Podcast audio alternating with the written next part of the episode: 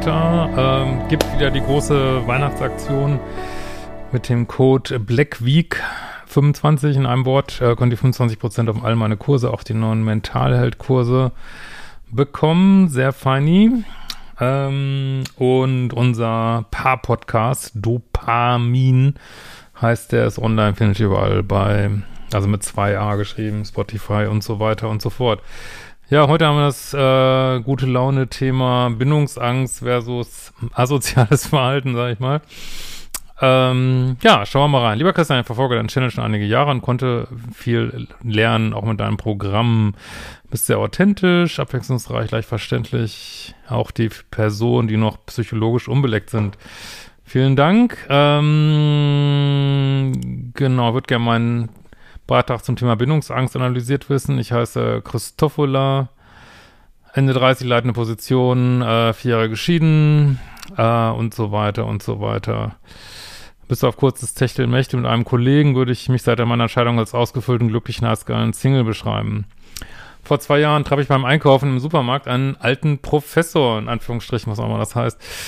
Äh, ja, wahrscheinlich ist es ein alter Professor, mit dem ich schon in Studienzeiten ganz gut ausgekommen bin ja, Zufällen ist ja immer so eine Sache. Nach unserem sehr erheiternden Smalltalk im Supermarkt fragte er mich nach meiner Telefonnummer, da ich mir erzählte, ich würde bald wieder zu einer Studie das universitäre Umfeld aussuchen. Da dachte ich mir nichts dabei und die Woche nach dem zufälligen Treffen vergingen. Ja, Mann in Führungsposition, ist auch immer, kennst ihn schon. Ja, ähm, lange Rede, kurzer Sinn. Wir fanden sympathisch und verbrachten zunehmend mehr Zeit miteinander. Er ist fast 20 Jahre älter, sagte mir sehr schnell, dass er sich im Trennungsjahr mit seiner Frau befinden würde. Solche Sachen müsst ihr auf den Grund gehen, ne? Was heißt das? Wohnt ihr noch zusammen? Seid ihr noch zusammen? Äh, Wenn es da irgend, irgendwas gibt, wenn noch zusammen wohnen, würde ich eigentlich sowieso die Finger von lassen. Aber ansonsten, äh, ja, kann ich mal bei dir vorbeikommen. Ich meine, du wirst doch da ein Zimmer haben, wenn ihr getrennt seid. Darfst ja wieder daten. Ähm, weil ganz häufig, äh, ja, leben Männer halt ihrer, oder Frauen vielleicht auch, äh, ihre Affären so aus. Und man wird einfach nur fucking angelogen. Und äh, das ist einer der größten Hemmnisse im Dating für so Pluspole ist leider diese, dass man einfach zu naiv ist und denkt, die Welt ist nicht ganz so schlimm, wie sie ist, aber sie ist so. Ich kann es nicht ändern.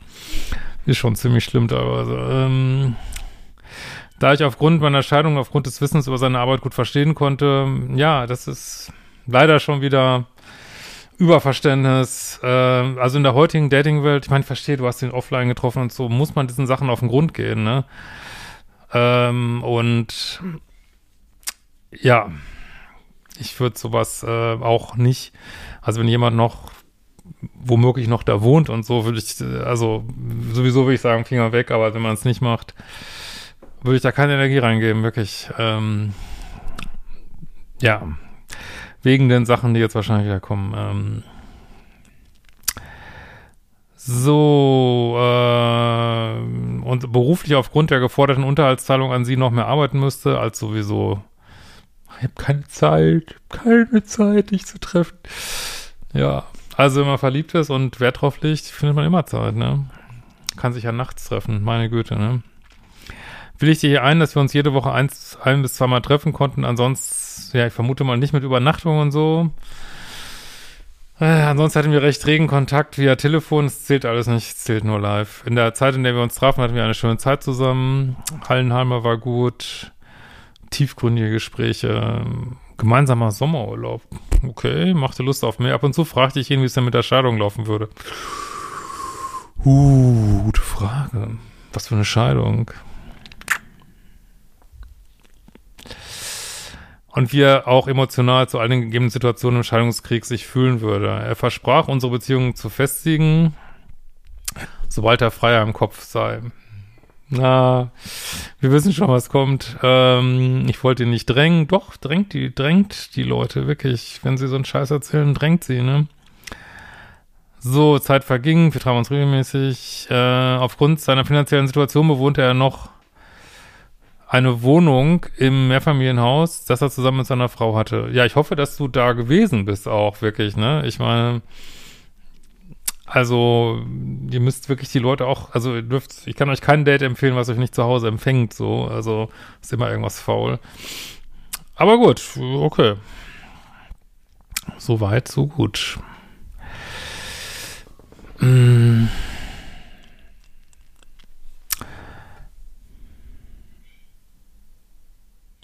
Nach einem Jahr Beziehung sprechen wir auf unsere Paarsituation an, wie seine Meinung zum weiteren Verlauf aussehen würde. Äh, wir waren sehr verliebt.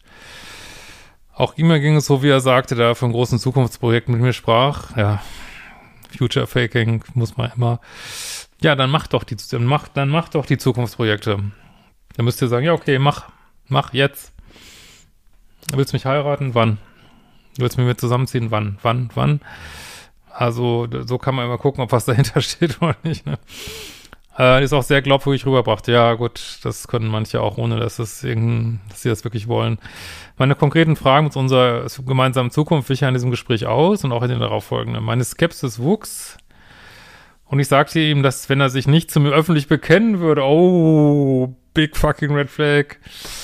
Ich hoffe, du lernst raus. Mach sowas nicht nochmal, wirklich. Lasst es, lasst es. Es hat alles einen Grund. Das ist so, es liegt nicht um unser Altersunterschied und oh. Nee, das ist, äh, hat einen Grund, ne? Hättest du schon längst machen sollen, irgendwie nach drei Wochen, ne? Wirklich, äh, äh, würde ich Verbindung zu ihm trotz starker Gefühle cutten, da ich meine zu einer Beziehung zu einem Mann habe. Ja, aber sind leider noch viel zu weich, muss ich echt sagen, ne? So, nach einem Jahr wurde er mal kühler. Ah, jetzt, gut, jetzt kommt das wieder. Unsere Treffen wurden abgesagt. Nachdem ich ihn regelrecht an die Wand gestellt hatte, sagte er mir, dass das mit seiner Scheidung nur auf emotionaler Sicht so sei. Es nur in einer anderen Realität ist die Scheidung, also nicht in unserer Realität, in auf so einem Paralleluniversum sind wir geschieden und oder wir sind auf so einer energetischen Ebene geschieden. Jetzt real läuft noch alles wie immer und natürlich baller ich auch meine Frau durch und ähm, und dich auch und ich mach, was ich will und äh, werde auch andere Studentinnen oder Ex-Studentinnen anflirten. Ja, das ist alles nur in seiner Parallelwelt. Passt das alles zusammen. äh, offiziell sei er noch mit seiner Frau zusammen. Klar. Nur offiziell natürlich, ne?